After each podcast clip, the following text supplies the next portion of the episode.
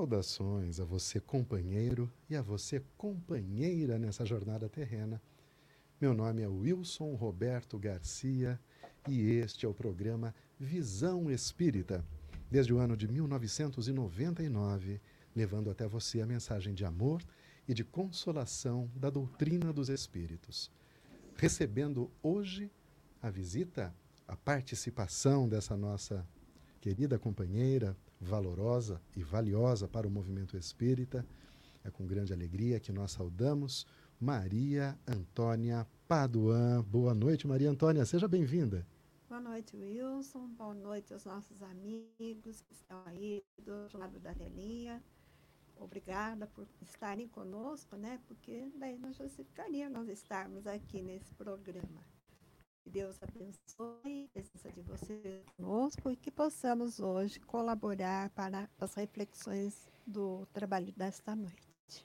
Olha, muito importante o que você disse, Maria Antônia, e que eu quero reiterar: nós estamos aqui por vocês. É vocês que nos permitem estar aqui. Nós saímos de nossas casas, aliás, bem antes disso, né? logo pela manhã, nós preparamos o conteúdo do programa criamos uma arte, né, compartilhamos com a Maria Antônia, conversamos sobre o conteúdo, sobre o que será abordado à noite. Ou seja, todo um preparo para que estejamos aqui agora, para conversar junto com você, para que possamos aprender juntos também. Eu aproveito, então, essa interatividade que a internet nos permite para convidar você para participar, deixe a sua dúvida, faça o seu comentário.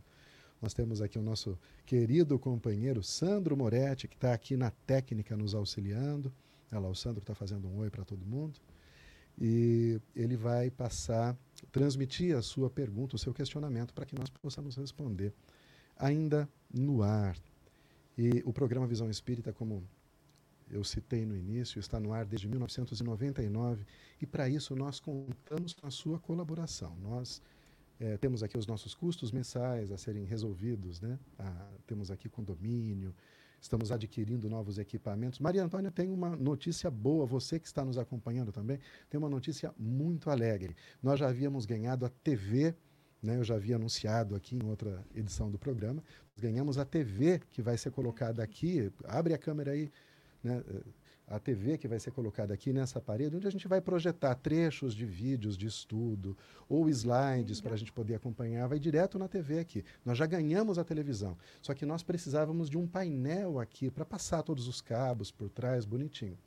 Então, a, a, a novidade que eu trago para vocês é que nós ganhamos. É uma alegria para todos nós e a nossa gratidão à entidade, à União Espírita de Piracicaba, que contribuiu conosco né, com mais essa, essa aquisição da União Rádio Web para que nós possamos fazer cada vez melhor para vocês. E vocês que desejam nos auxiliar, podem fazer um Pix com qualquer valor, cinco reais, Maria Antônia, dez reais, vinte, cinquenta, mil reais, aquilo que você puder, para financeiro@uniãoradioweb.com.br. E além disso, essa é uma contribuição importante, é claro, financeira, para que nós possamos manter o nosso programa no ar. Mas agora é um outro pedido que eu quero fazer para vocês. Olha, tão importante quanto nós precisamos, Maria Antônia, Sandro, você que nos acompanha, precisamos levar a mensagem espírita a um número maior de pessoas. Nós temos um público. Quantas pessoas agora nos acompanhando, Sandro? Temos oito pessoas agora nos acompanhando. É um seleto grupo né? uma bolha acolhedora de oito pessoas, sinta-se acolhido aqui. Muito É como se um grupo de estudo. Né? É um grupo de estudo dentro de uma sala, nós estamos aqui. Mas nós queremos que esse conteúdo alcance mais pessoas. E para isso acontecer, uma coisa, nós precisamos de você, uma coisa importante, que você deixe seu comentário. E veja, eu não estou falando do chat, o chat agora está disponível para você. Mas depois que acabar o vídeo, volte até esse vídeo e deixe um comentário qualquer que você gostou, ou se você não gostou, fazendo uma pergunta. Enfim, isso é muito importante se contar, Antônia, porque o YouTube entender que o vídeo é relevante. Uhum. E ele vai apresentar esse vídeo no feed né, de outras pessoas. E assim o nosso programa vai crescer, vai crescer. E o que a gente quer, novamente reiterando isso, é que a mensagem de amor e de consolação da doutrina dos Espíritos possa alcançar tantos corações que eu tenho certeza que dela necessitam. Muito bem, hoje é dia 17 do mês de abril. E no dia 18, você se lembra que nós celebramos, Maria Antônia, que nós comemoramos, lembramos juntos? No livro dos Espíritos. Olha, isso mesmo, isso mesmo. Comemoração. A comemoração.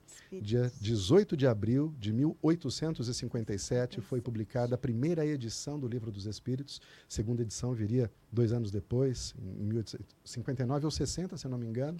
59. 59 com já com mil perguntas. A primeira tinha pouco mais de 500 perguntas, a segunda já tinha 1018, ampliada. 1019, uma versão ampliada de Allan Kardec no dia 18.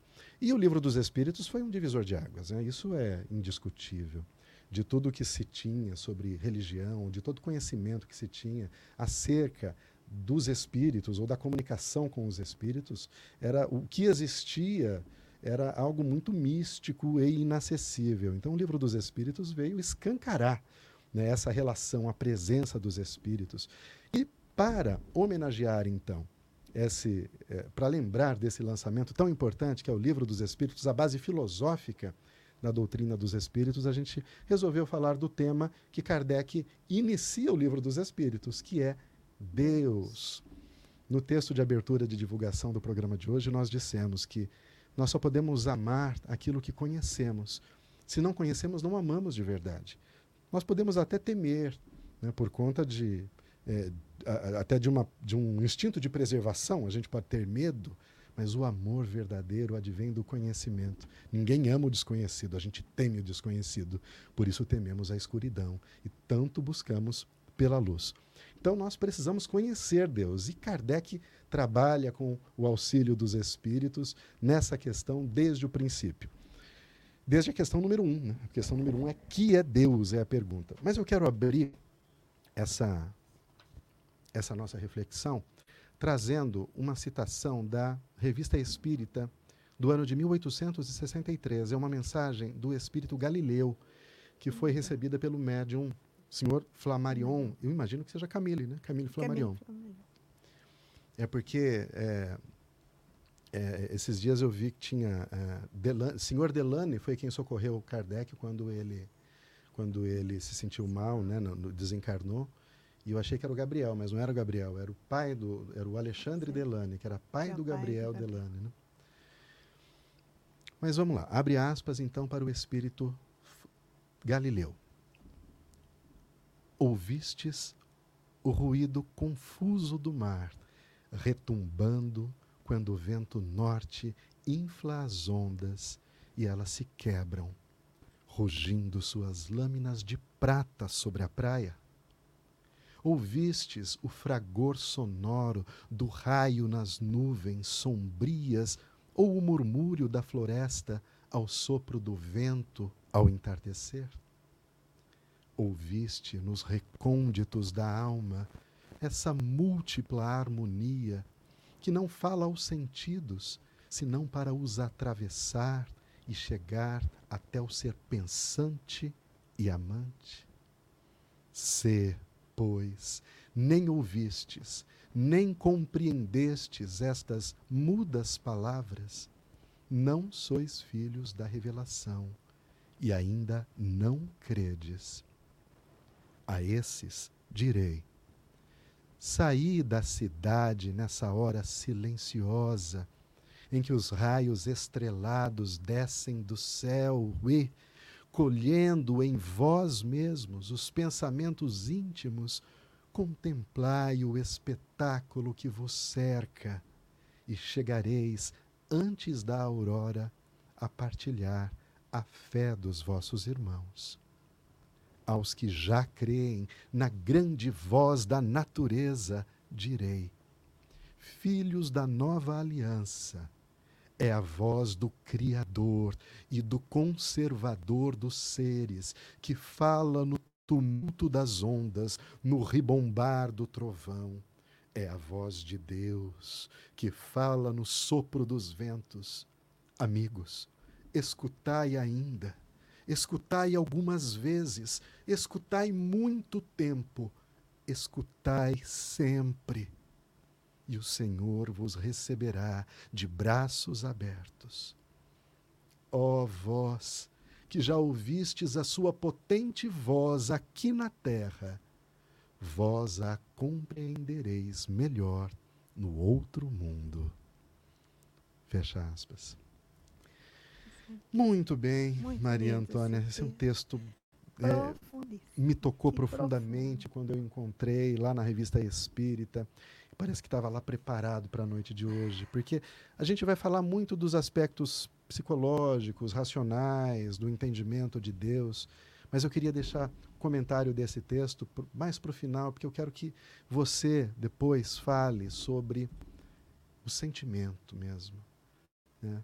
A- a- além de, de conhecer, né? o, o sentir mesmo, o viver, o perceber Deus em nós. Mas para iniciar a nossa conversa, eu queria que você nos ajudasse a compreender. Jesus ele veio para falar de um Deus diferente, né, Maria Antônia? E o Espiritismo é baseado em Jesus. É, um, é uma doutrina cristã. Tanto que temos um evangelho segundo o Espiritismo. Em que sentido nós podemos interpretar a paternidade de Deus? Porque Jesus vem nos falar de Deus como sendo um pai. Até então, Deus era um ser de ira, né? um ser que representava, é um ser que, por exemplo, o Deus dos judeus, ele se arrepende da criação, né? passa a régua, começa tudo de novo, né? com o dilúvio, né? mata toda a sua criação para começar outra vez. Então é um Deus que todos temiam, é o Deus das pragas do Egito, que mata os, os filhos, né? o, o, os primogênitos de todo o Egito. Então é um Deus que todos temiam muito, mas não era visto como pai. Então, como Jesus faz, traz essa mensagem para a gente, como a gente pode interpretar essa paternidade, Maria Antônia? Bom, eu, eu é, pra, na prática, eu vejo que quando nós conhecemos a doutrina espírita, nos torna mais fácil compreender a paternidade de Deus. Porque eu fico tentando pensar se eu estivesse vivendo naquele tempo de Moisés, depois mesmo na época de Jesus, né, que a gente já vem impregnado de tantos conceitos errados, inclusive na época de Moisés, é, aquela situação, aquele temor, aquela, aquele distanciamento do pai ocorria pela própria imaturidade do povo, né? E tanto é que Moisés ele veio primeiro dar o primeiro passo para depois poder plantar o amor, ele veio primeiro falar da justiça, né? E uma justiça do olho por olho, dente por dente. Mas foi um princípio. Então é natural que quando não se conhece, que quando não se tem a menor preocupação de quem é esse pai, aquilo que a sociedade ah, aquilo que a sociedade fizesse com o seu cidadão é o que representava esse Deus. Até porque antes desse Deus, que naquele tempo já pass passou a olhar Deus como um único Deus.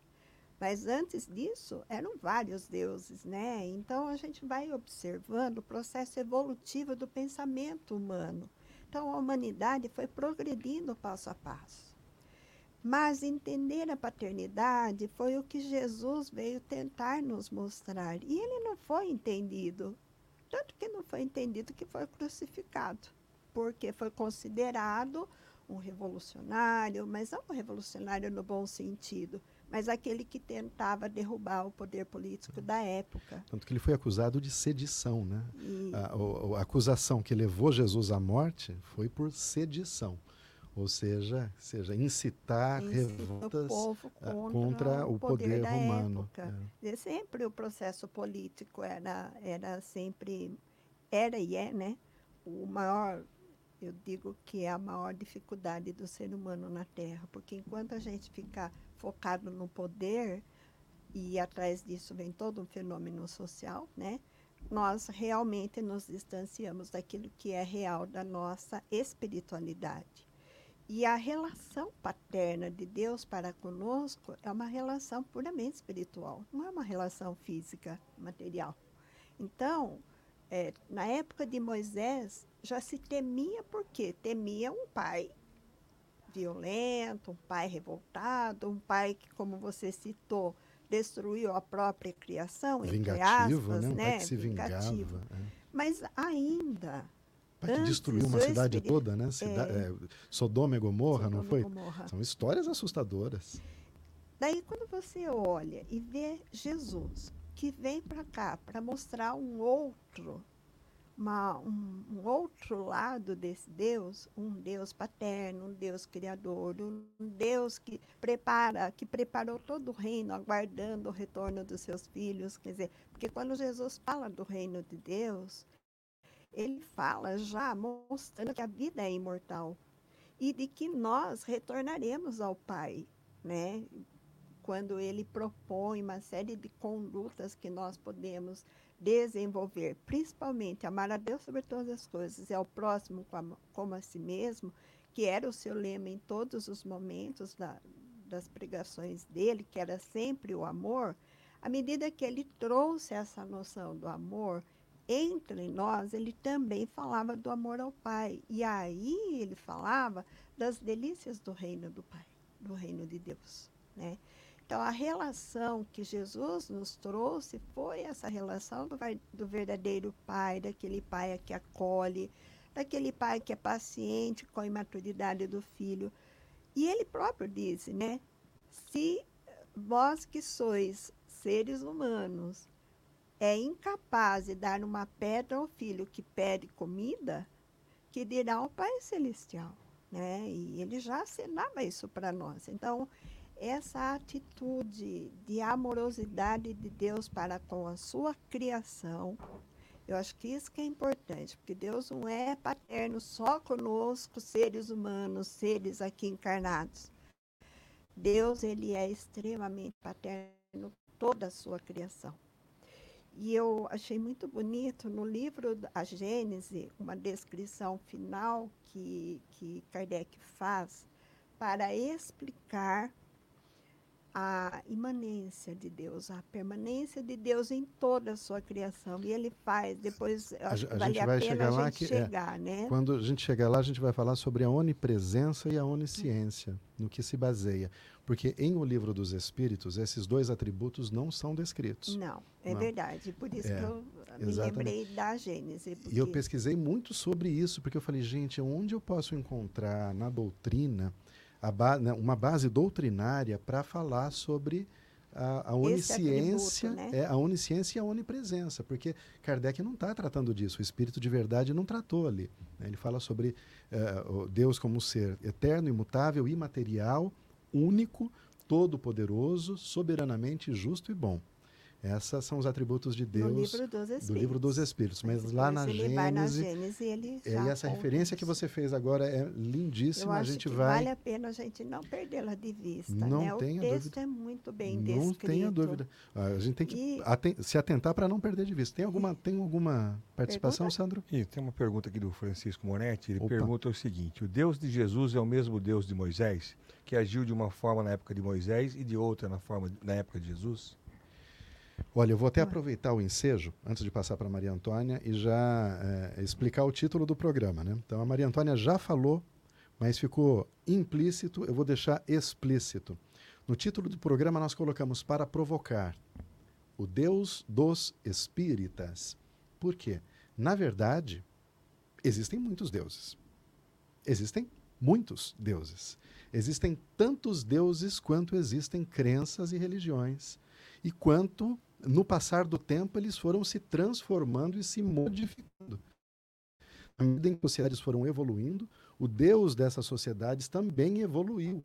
Então, quando a sociedade se tornava mais justa ou se- sentia a necessidade de maior justiça, esse Deus também se tornava mais justo.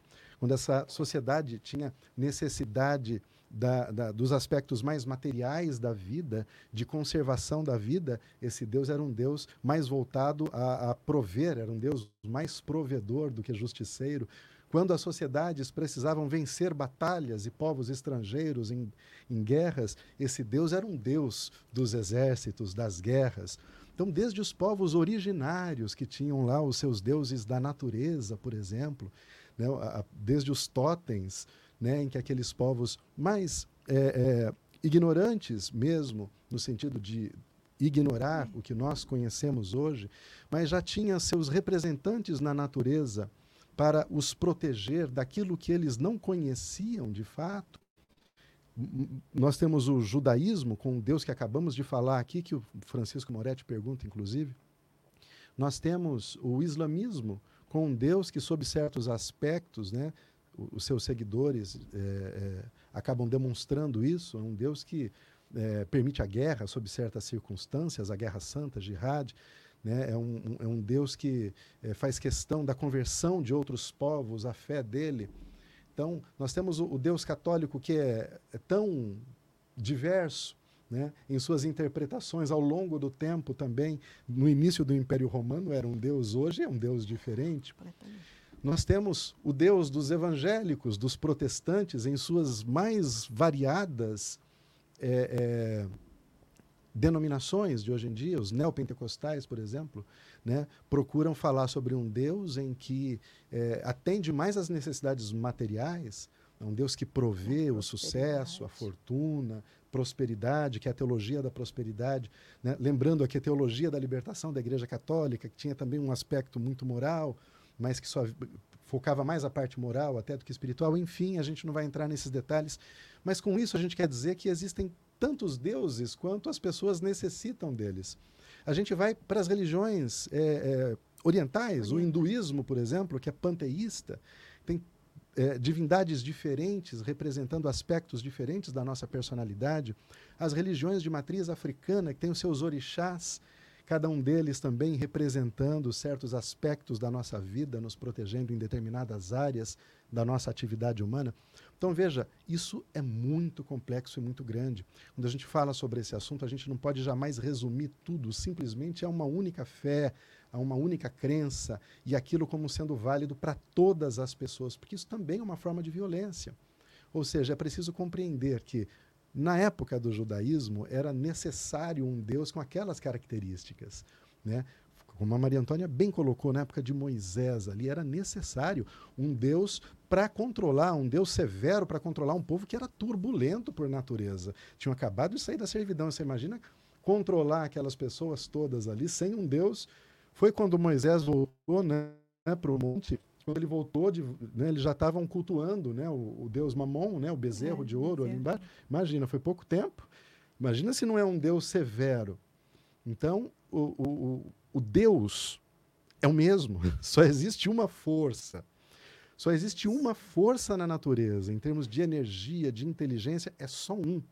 Não existe um poder que seja dividido, compartilhado, Existe um único Deus e existem muitas manifestações. Ele se manifesta de forma como cada sociedade tem condições de o interpretar. Não, você não pode violentar, por exemplo, uma sociedade hindu apresentando a nossa fé para eles, porque aquilo não fala ao coração daquelas pessoas, não fala ao sentimento, que é o que a gente vai falar sobre esse texto depois.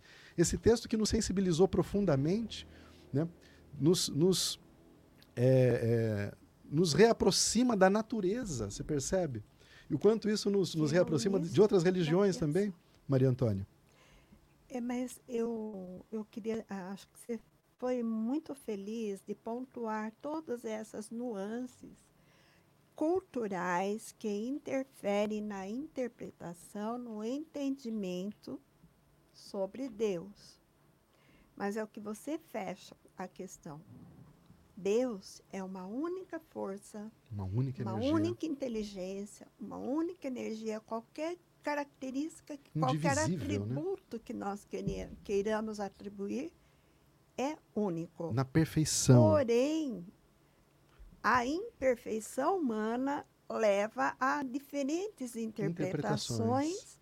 criar determinados padrões de comportamentos para atender necessidades daquela sociedade naquele tempo. Essa força, essa inteligência que para o ser humano está tão distante porque não o entende, para perto de si. Então a gente vê cada religião, cada núcleo criando sua maneira de se relacionar com esse Deus, não é? Com essa é. força maior. Pois e é. quando eu disse, daí respondendo a pergunta, né, do Francisco, Se o Deus É de o Moisés era o mesmo mesmo de Deus. Jesus. é, Deus, a força criadora é era o mesma. mesmo. é. Mas como o Wilson bem colocou, a maneira de se relacionar, a forma como cada um entendia essa força e se relacionou com essa força Então ele trouxe uma interpretação diferente né, de Deus. diferente. É. Então, nesse sentido, o Deus realmente de Moisés era diferente do Deus. É. E é por isso que ele Jesus. incomodou, ele incomodou até as pessoas da fé dele, né, no sacerdote. Aliás, foi os sacerdotes que o prenderam, na verdade, e o apresentaram Por- depois a Pilatos, né? Porque se sentiram agredidos, se sentiram, né? Então, a prisão de Jesus Sim, foi uma pô. perseguição religiosa. Não, não foi política. Política que não? depois. Não, Ah, política depois. Foi religiosa, né? A, É, a princípio, é, a princípio foi conta dele- político. de- É, da dizer, maneira como ele colocou, né? A a religião, princípio, isso. é, com relação Porque ele não atacou. Roma. né? Quando, por exemplo, falou sobre os impostos, ele falou, não, você tem que pagar a imposto. César Todo mundo esperava que ele falasse, não, porque eles estão invadindo, não paguem os impostos. Nossa, ele- aí ele arrumaria um problema político com os governantes daquela época. Ele não, Ele fa- não arrumou isso, ele é não falou nada, ele se manteve ali, dai a César o que é de César. O dinheiro você dá para quem quer o dinheiro e o espírito você dá para Deus, que ele não quer o seu dinheiro, ele quer o seu espírito. né? Quer dizer, eles Ai. conseguiram, foi na- no episódio do templo, né, que houve uma, uma comoção pública muito grande, né, que os, os sacerdotes conseguiram mobilizar né, as suas, os seus recursos para poder prendê-lo. prendê-lo. E eles não sabiam o que fazia com ele. Foi levado para Herodes, foi levado para Caifás, foi levado para Herodes de novo. Aí na terceira vez Herodes falou: "Ah, Eu vou mandar você para Pilatos, porque ninguém sabia o que fazer com ele, porque não podia. Né? Eles não podiam acusá-lo de nada. Ele não tinha que ser Não tinha. acusado mesmo, né? Pois é. Mas Ele ainda foi um perseguido e condenado inocente. Jesus. Nós sabemos Que disso, coisa, né? né? Mas ainda resgatando essa questão da paternidade, vo- você veja bem, Jesus veio justamente nos demonstrar, até pela própria atitude, porque Jesus, nós sabemos, que conhecia Deus, que ele tinha esse contato direto com o Pai. E ele tentou nos trazer essa noção e ele tentou nos ensinar, ele trouxe, é por isso que todo o seu trabalho é em prol do amor, né? Do amor mútuo entre as pessoas. Mas ainda assim, ele não foi entendido. Nós já estamos há dois mil anos e ainda estamos patinando nesses processos. A gente tem essa concepção que Jesus nos trouxe, mas muito contido no intelecto ainda não nos nossos sentimentos plenamente e muito menos ainda nas nossas atitudes, né? E então também nos fica difícil entender essa paternidade de Deus. E por isso que eu penso que quando Kardec ele codificou e ele trouxe essas informações da espiritualidade para nós na Terra, ele ampliou essa, essa visão eh, de que, de que, do que era a vida e do que nos esperava no futuro. Porque o que se esperava no futuro na época que Jesus esteve aqui? Se as pessoas nem sequer entenderam o que ele dizia. Pois é, pois é. Né? Então, Maria Antônia, sobre a paternidade, eu quero te colocar o seguinte: olha que interessante. Para a gente entender na prática, porque nada melhor do que uma história, uma parábola. O filho pródigo, olha que interessante. Nós somos o filho pródigo. Deus é o pai. pai, O pai chega, o filho chega para o pai e fala: Pai, quero que você me dê parte da, da herança, porque eu quero viver a minha vida. Pense bem. e ele Imagina, Sandro, você tem seus filhos também. Chega para você e fala: Pai, eu quero a minha parte da casa. Você me dá a minha parte de tudo que você tem aí, pai, que eu vou embora viver a minha vida. Nossa reação seria: Você tá maluco? Né? Que que você- De onde você tirou essa ideia? Perguntaríamos: O que, que você quer com esse dinheiro? Você não está contente aqui? O que, que aconteceu? O que, que você vai fazer? É, é o que nós tentaríamos evitar. Aquele pai não pergunta. Ele simplesmente dá o que o filho quer e vai embora. E o filho vai embora. Então, a gente vai pegar por partes, somente essa parte, e eu vou passar para você comentar. Como a gente pode entender essa atitude de Deus com relação aos seus filhos. Bem, É um Deus que não exige, é um Deus que não questiona, é um Deus que respeita o livre-arbítrio, né? livre-arbítrio dos seus filhos, sabendo que os filhos podem errar.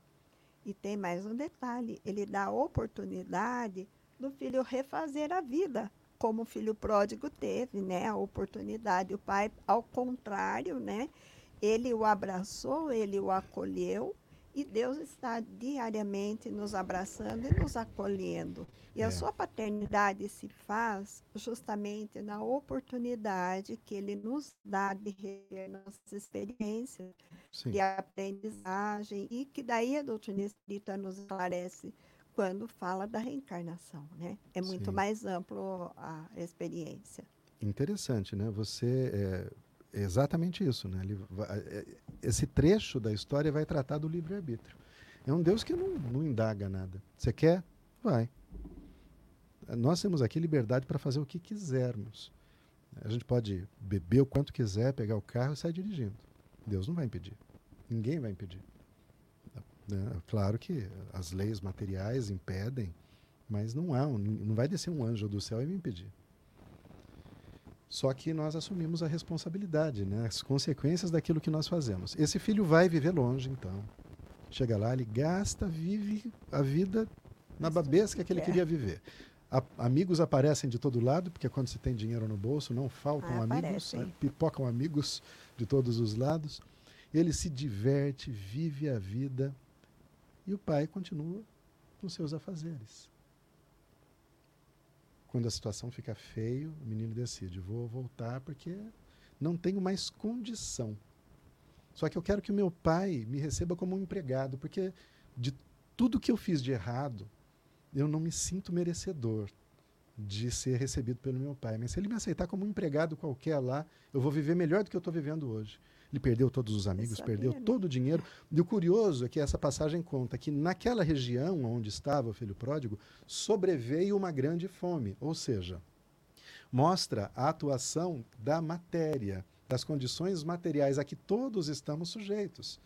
Então veja que não era uma vingança do pai, né? Não era uma praga de Deus contra o filho que fugiu, não teve ação nenhuma do pai, aconteceu naturalmente. Naturalmente. Porque é uma região que teve uma seca muito grande, provavelmente, faltou recursos, e o menino gastou todo o dinheiro, começou a passar fome. Aí quando ele volta, essa, essa parte que eu acho muito bonito, Maria Antônia, eu queria que você comentasse. Quando ele está retornando no caminho, o pai dele o vê de o o longe. identifica de longe, que O- era o filho O pai dele, vira o rosto e olha para o filho que caminha em sua direção. E aí o pai vai no o encontro do ao filho. encontro dele. Ele corre ao encontro daquele filho. E ele o O abraça, abraça, o acolhe, chama um, um empregado, fala: traz lá uma túnica, um anel para pôr no dedo dele, mata um novilho, porque meu filho estava morto e e reviveu, e ele está aqui comigo. Maria Antônia, fale sobre esse acolhimento de Deus, apesar de todos os erros. Porque a gente está falando de paternidade aqui, nós não saímos do assunto. Uhum. A paternidade de Deus. Eu acho que essa passagem reflete muito essa paternidade, né? Muito bem lembrado, né? É Pois é, eu queria que você falasse sobre essa amorosidade de Deus, porque não é comum, não era comum para aquelas pessoas. Essa história eu acho que chocou muito, porque os homens na época eram muito austeros, muito duros, né? Não havia manifestações de afeto assim. E aquele pai, quando recebe o filho, ele o abraça, beija-lhe o rosto, uma coisa que não é tão masculina para os padrões judaicos daquela época. Então, é uma história que surpreende, que choca. Gostaria que você falasse um pouco disso. Então, mas quando Jesus ele relata essa experiência, nós sabemos que Jesus estava contando não era uma história lá dos judeus, não era uma história da cultura deles, embora Jesus sempre utilizou né, todos os fatores sociais para poder exemplificar os seus ensinamentos. Mas ele foi muito mais além, ele estava falando da, dessa paternidade divina que nós todos, toda a humanidade tem, né? E, e daí, quando Jesus conta essa história, deve ter provocado muita confusão mesmo entre os próprios judeus, até mesmo entre os discípulos, né? Que se assustaram pela maneira como foi colocada a, a, a parábola, uma vez que o que Jesus queria não era falar da história deles ali, mas é falar justamente da amorosidade do pai para com aquele filho. E que justamente aquele pai, e a frase mais forte nesse processo todo é, é que aquele filho que havia se perdido reviveu, que estava morto estava e que morto, reviveu. reviveu. Essa frase é a chave, porque todos nós estamos continuamente mortos diante da, da realidade da vida. Quando nos afastamos do Pai. Quando né? nós nos afastamos. E resolvemos viver a nossa vida. É, e viver assim, sabe? Sem se preocupar com nada, com a. Sabe? Só pelo prazer. Sim. Só pelo prazer da matéria. Ah, vou comer, beber, buscar prosperidade, curtir a vida, como diz o jovem, né, hoje. Sim. É muito comum esse termo, curtir a vida. Mas curtir a vida, o que é a vida? A vida é matéria? Não. Então Jesus veio justamente mostrar que aquele pai que tinha muito mais maturidade do que aquele filho, foi preciso o filho passar por todas aquelas amarguras para ele amadurecer, para ele se arrepender do que ele fez, porque ele se arrependeu quando, principalmente quando ele é tenta disputar a comida com os porcos, nem com o porco ele teve de, oportunidade de dividir a comida porque não o deixaram. E olha que o porco para passou fome, né? Não, você imagina que aquilo era o fundo do fundo do poço, porque para os judeus o, judeu, o porco, porco, é um animal imundo. Você já ir cuidar de porco para ele já era uma humilhação era horrorosa. O da humilhação, né? Cuidar dos porcos, alimentar os porcos. Ele estava trabalhando para uma pessoa que não era nem da fé dele. Era um gentil, como eles chamavam, né? Isso. Um grego, alguma coisa assim que ele, que ele trabalhava. E agora você comer a comida do porco, aí Jesus queria mostrar que ele estava realmente no fundo tava do poço, que não podia, não podia piorar daquela situação. Maria Antônia, nesse contexto dessa, dessa breve, desse breve exemplo que nós trouxemos do filho pródigo, duas perguntas ficam. Né? A primeira é: Deus castiga? Em absoluto. eu acho que a parábola já evidencia isso. Tanto que não castiga, que ele acolhe o filho e manda matar o melhor do, do, do animal dele, né? o, o mais cevado, Sim. para poder oferecer o banquete de recepção ao filho. Manda agasalhá-lo, lhe, lhe manda calçá-lo, e ele não se sente digno nem sequer da sandália que o pai manda lhe calçar. Não se sente digno do anel que o pai lhe oferece tamanha é a tomada, eu acho que é bonito também no filho pródigo, é o cair em si. O quanto que é importante esse processo de nós termos esses insights, né? De cairmos em nós mesmos, de nós fazermos esse processo, cair em si e perceber o próprio erro e retomar uma nova vida. E eu vejo que nesse exemplo de paternidade que Jesus traz, ele também demonstra assim uma nova oportunidade para esse filho, que esse pai ofereceu esse filho. E é o que acontece conosco se nós não tivéssemos conhecido a doutrina espírita e conhecido a reencarnação, nós não íamos entender nunca como que seria essa justiça de Deus. E, Como que Deus nos dá a oportunidade? Porque na, naquela história era aquela vida, mas nós sabemos que a nossa vida, o filho pródigo está presente em toda a nossa vida espiritual, né? Quantas vezes nós caminhamos como filho pródigo, né? Muito interessante. E eu queria até aproveitar enquanto você falava, me ocorreu aqui que ele foi recebido como filho, né? Veja, ele não foi recebido como um empregado, ou seja, não. de onde ele parou quando ele saiu do caminho, ele voltou a partir daquele ponto. E o Espiritismo nos ensina que um espírito não retrograda, não, não retrocede. Né? Ele sempre vai avançar de onde ele parou.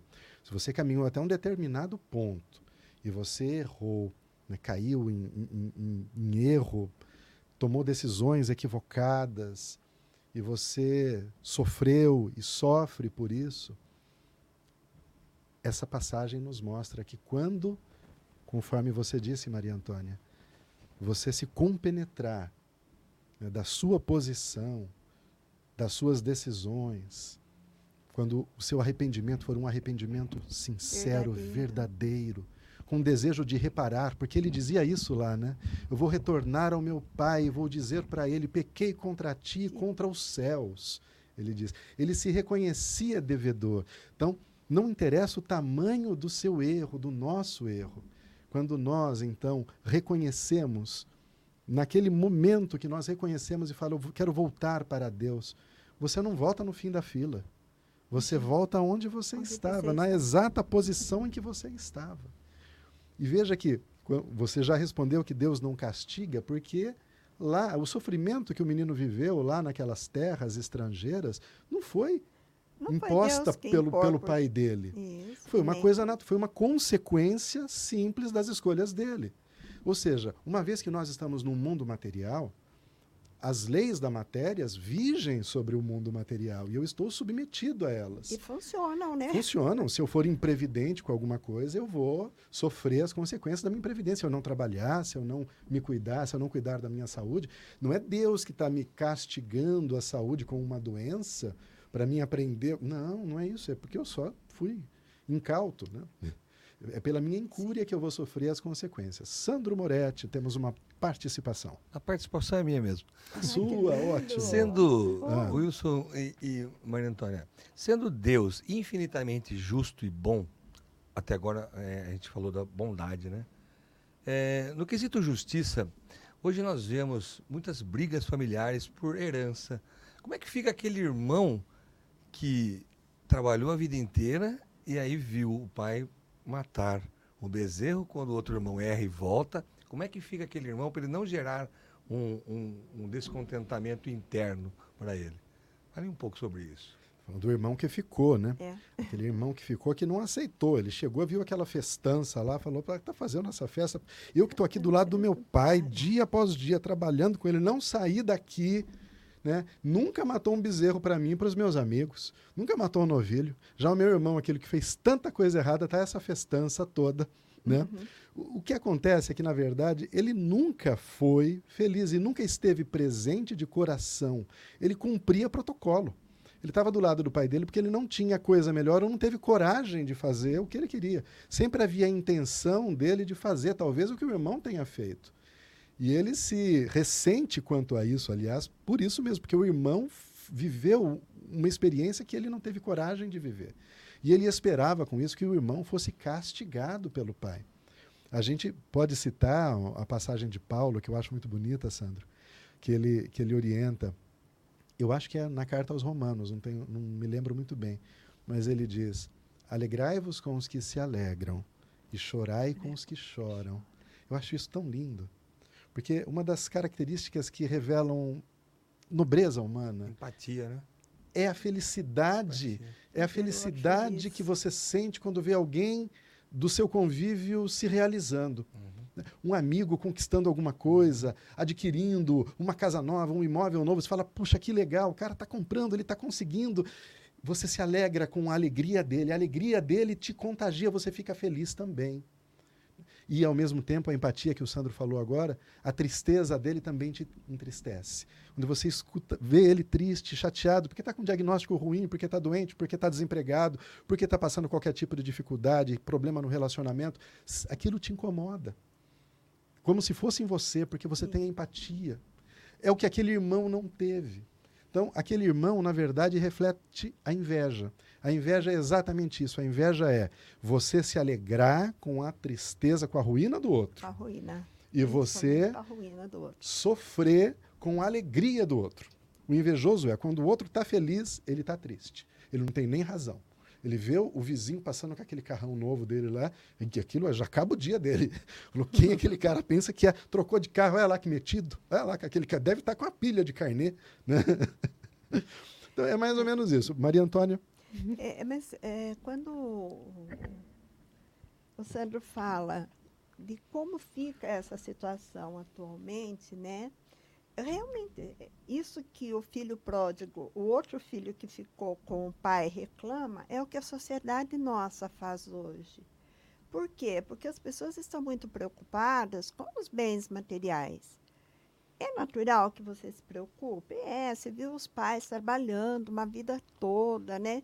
Por isso que se recomenda que os pais não têm que fazer pelos filhos.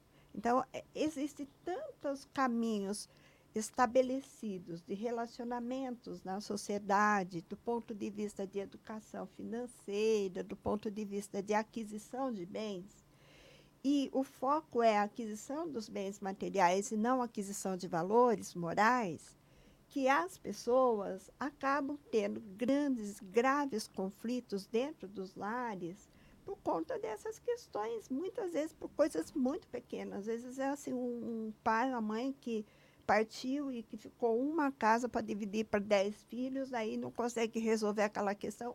A família perde tudo materialmente, porque teve dois, três que não abriu mão. Eu já ouvi, Maria né? Antônia, eu já ouvi pessoas dizendo isso, fala assim, olha, os vermes vão roer, vão comer, mas eu não assino. Isso. Não queria assinar para o outro irmão não poder usufruir daquilo ali. Daquilo.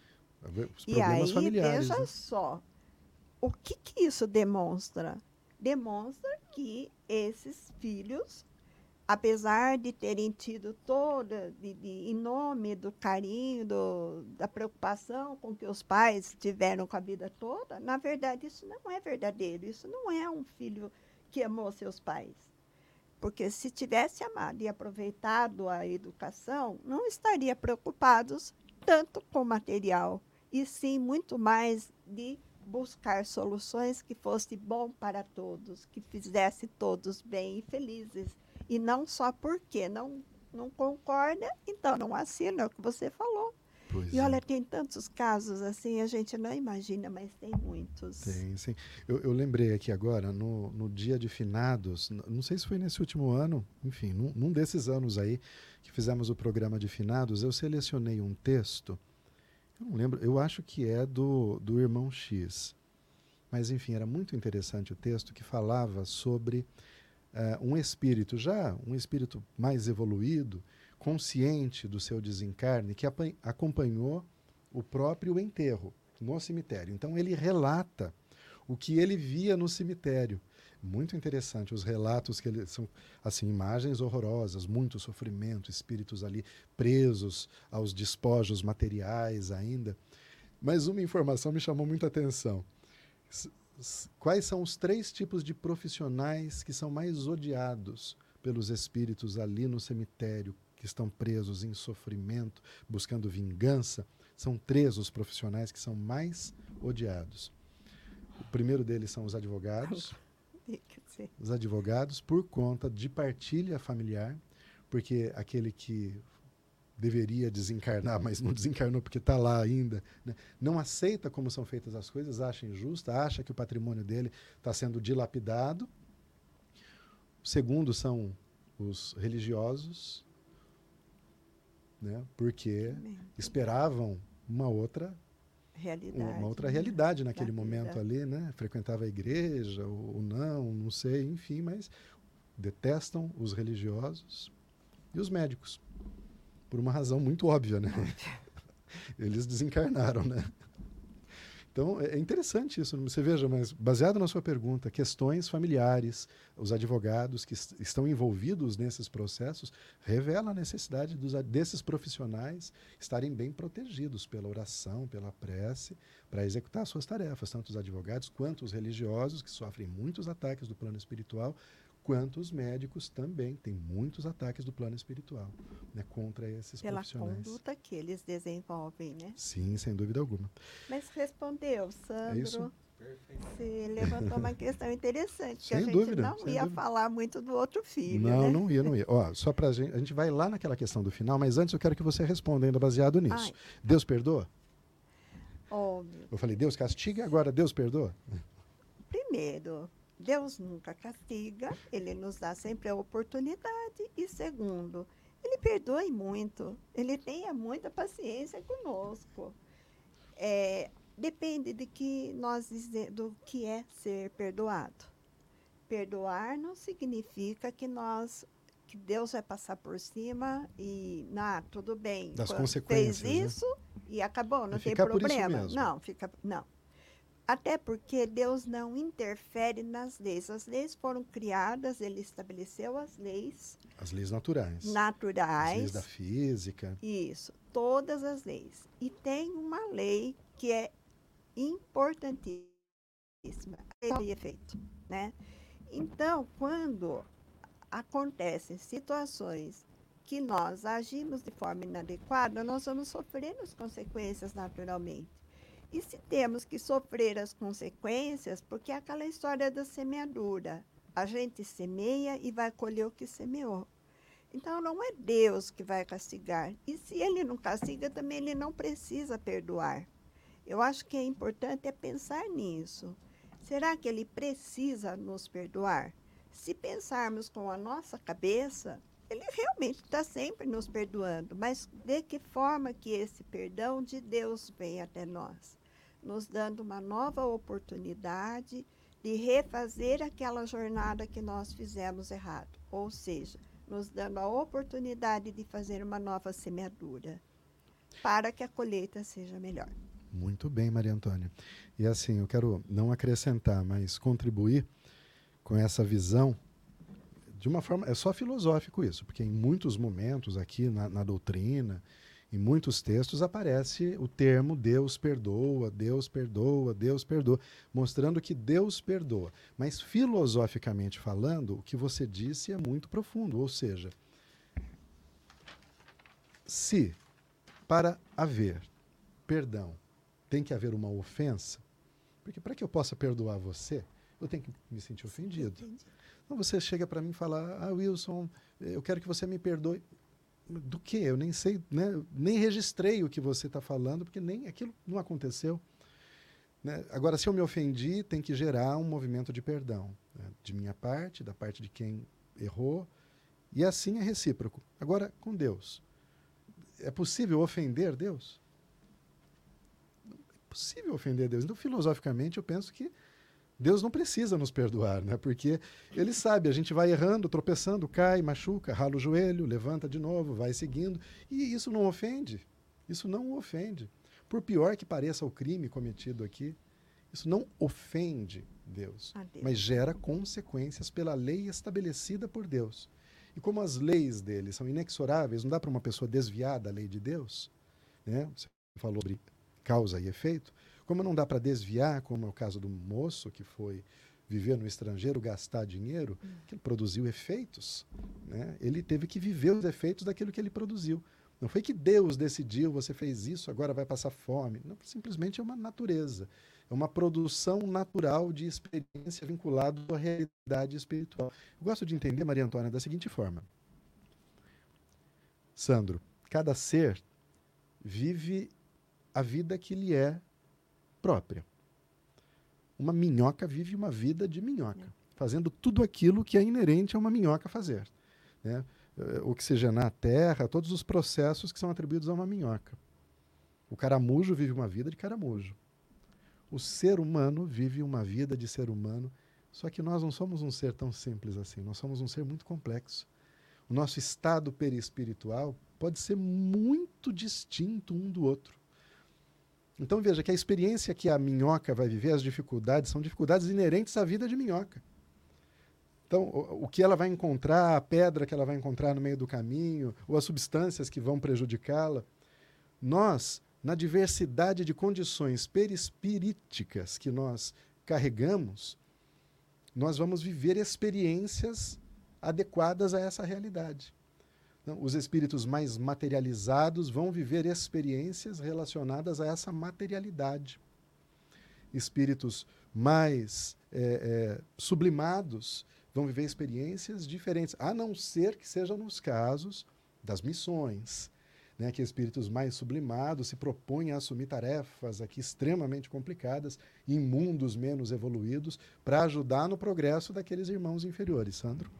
Você me deu um insight aqui. É. Então, dependendo da nossa natureza perispírita, é onde nós vamos atuar, em o plano onde a gente vai atuar, atuar no auxílio. Se a gente for muito grosseiro, a gente vai atuar lá embaixo. Sim. Nas camadas mais densas. Se, gente, se o nosso perispírito for mais fluídico, nós vamos atuar né, em regiões melhores. É, e todas as né? dificuldades que vão surgir para essa nossa atuação são inerentes a essa condição, ao lugar onde você está trabalhando, que é o lugar do seu, do, da sua condição perispiritual. Então, é simples. Você entendendo dessa forma, essa lei que funciona assim, você percebe que não existe uma, um castigo de Deus para viver essa ou aquela dificuldade. Até uma doença, algo que a gente vive, é algo que já carregamos no perispírito e que só se revela numa existência como fruto de, um, de escolhas inadequadas numa existência anterior, mas que aquilo vai se revelando, porque é uma consequência natural.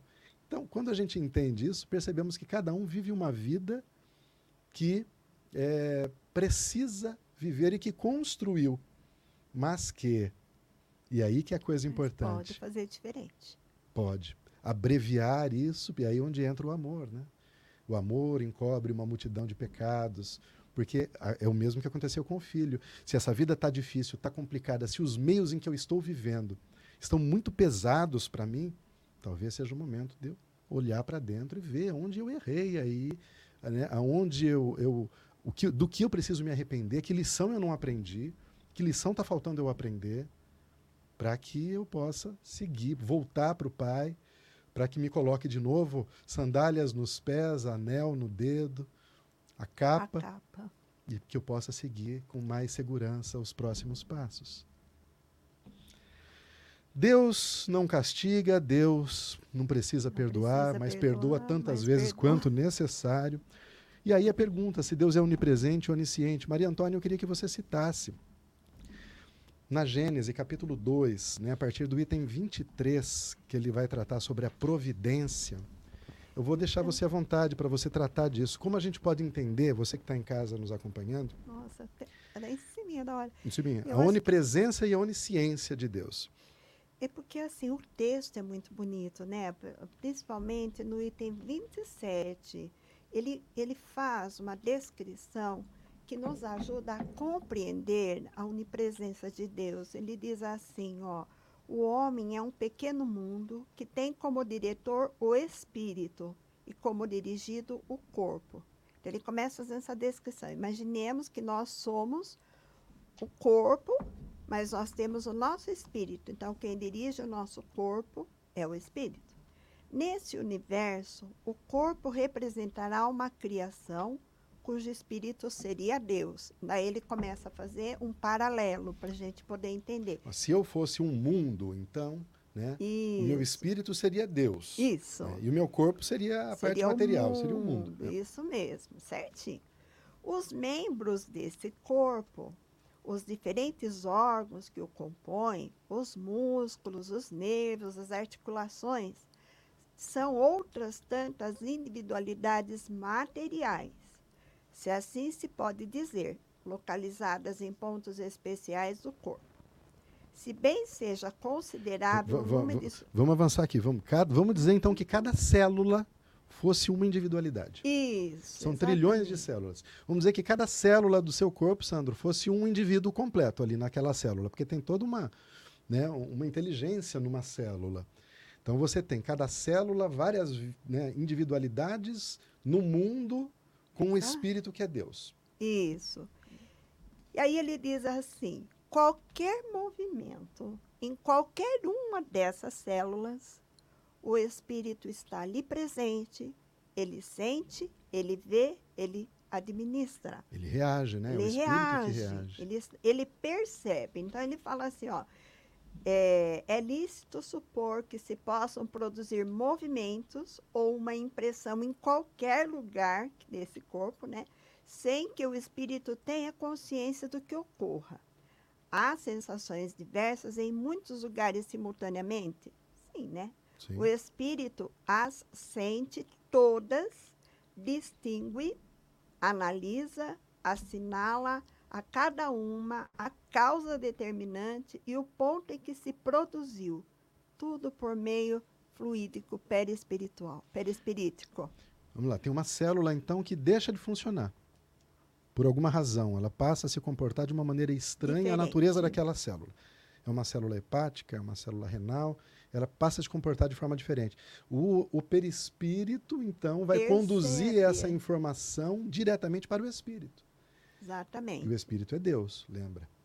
E daí ele fala assim: análogo ao fenômeno ocorre entre Deus e a criação. Deus está em toda parte na natureza, como o espírito está em toda parte no corpo. Todos os elementos da criação se acham em relação constante com ele, ele Deus, né? Como todas as células do corpo humano se acham em contato imediato com o ser espiritual. Gente, olha que lindo para a gente poder entender porque Deus está conosco o tempo todo e Ele sabe do que nós precisamos. Maria Antônia, isso me, Que me- lindo olha, isso. é maravilhoso. E olha, a gente vai até para algumas religiões de povos originários. Acreditam no quê? No grande espírito. Não, não é essa mesma visão? Um grande espírito que envolve todas as coisas, que permeia tudo, toda a natureza e todos os seres humanos, tudo, tudo, tudo. Tudo. Olha que lindo, né? Então, cada ação nossa reflete no próprio Deus, por meio desse fluido que nos envolve. Fluido cósmico. E ele fecha, olha, um membro se agita, o espírito o sente. Uma criatura pensa, Deus o sabe. Muito lindo isso, muito lindo. Maria Antônia Paduan, muito obrigado por Nossa, sua achei lindo participação, aí. lindo. Eu sei que, olha, em uma hora Pela, né? a gente, a gente vai falar um pouquinho sobre Deus, mas só um pouquinho, né, Sandro? Não dá, teria tanta coisa para falar. muito, a gente pode fazer programas o ano inteiro aqui sobre esse tema. A gente vai encontrar coisas novas para explorar. Mas olha, com o nosso objetivo, eu acredito que foi atingido, minimamente, né? Falar sobre como Kardec eh, confirma o Deus que é apresentado inicialmente por Jesus. Então, todas as informações em O Livro dos Espíritos corroboram Jesus, né? É, é, confirmam a interpretação que Jesus nos traz de um Deus, de um Deus amoroso, de um Deus que não castiga, de um Deus que perdoa, Misericordioso. misericordioso, que nos ama que não por nossas obras. o tempo todo, né? É, eu gosto muito da misericórdia pela definição de amor imerecido. A misericórdia é o amor imerecido. É o amor que você não fez por merecer. Você não fez por merecer. Ai, eu já, assim, me enganei muito, né? No passado, eu costumava fazer minhas preces e pedir de acordo com o meu merecimento. Eu comecei a pensar bem e falei, eu acho melhor não, viu? eu vou começar a pedir pela misericórdia, porque pelo meu merecimento, talvez, eu não sei, a- né, a atenção ao meu pedido talvez não, não vá se- ser do jeito que eu quero. Porque a gente talvez não mereça tanto quanto a gente acha que mereça. Mas Deus não nos ama por merecimento, nos ama porque a natureza de Deus é nos amar. Porque Ele não nos critica, porque Ele só pode nos amar. E essa é a natureza, a essência de Deus é amor.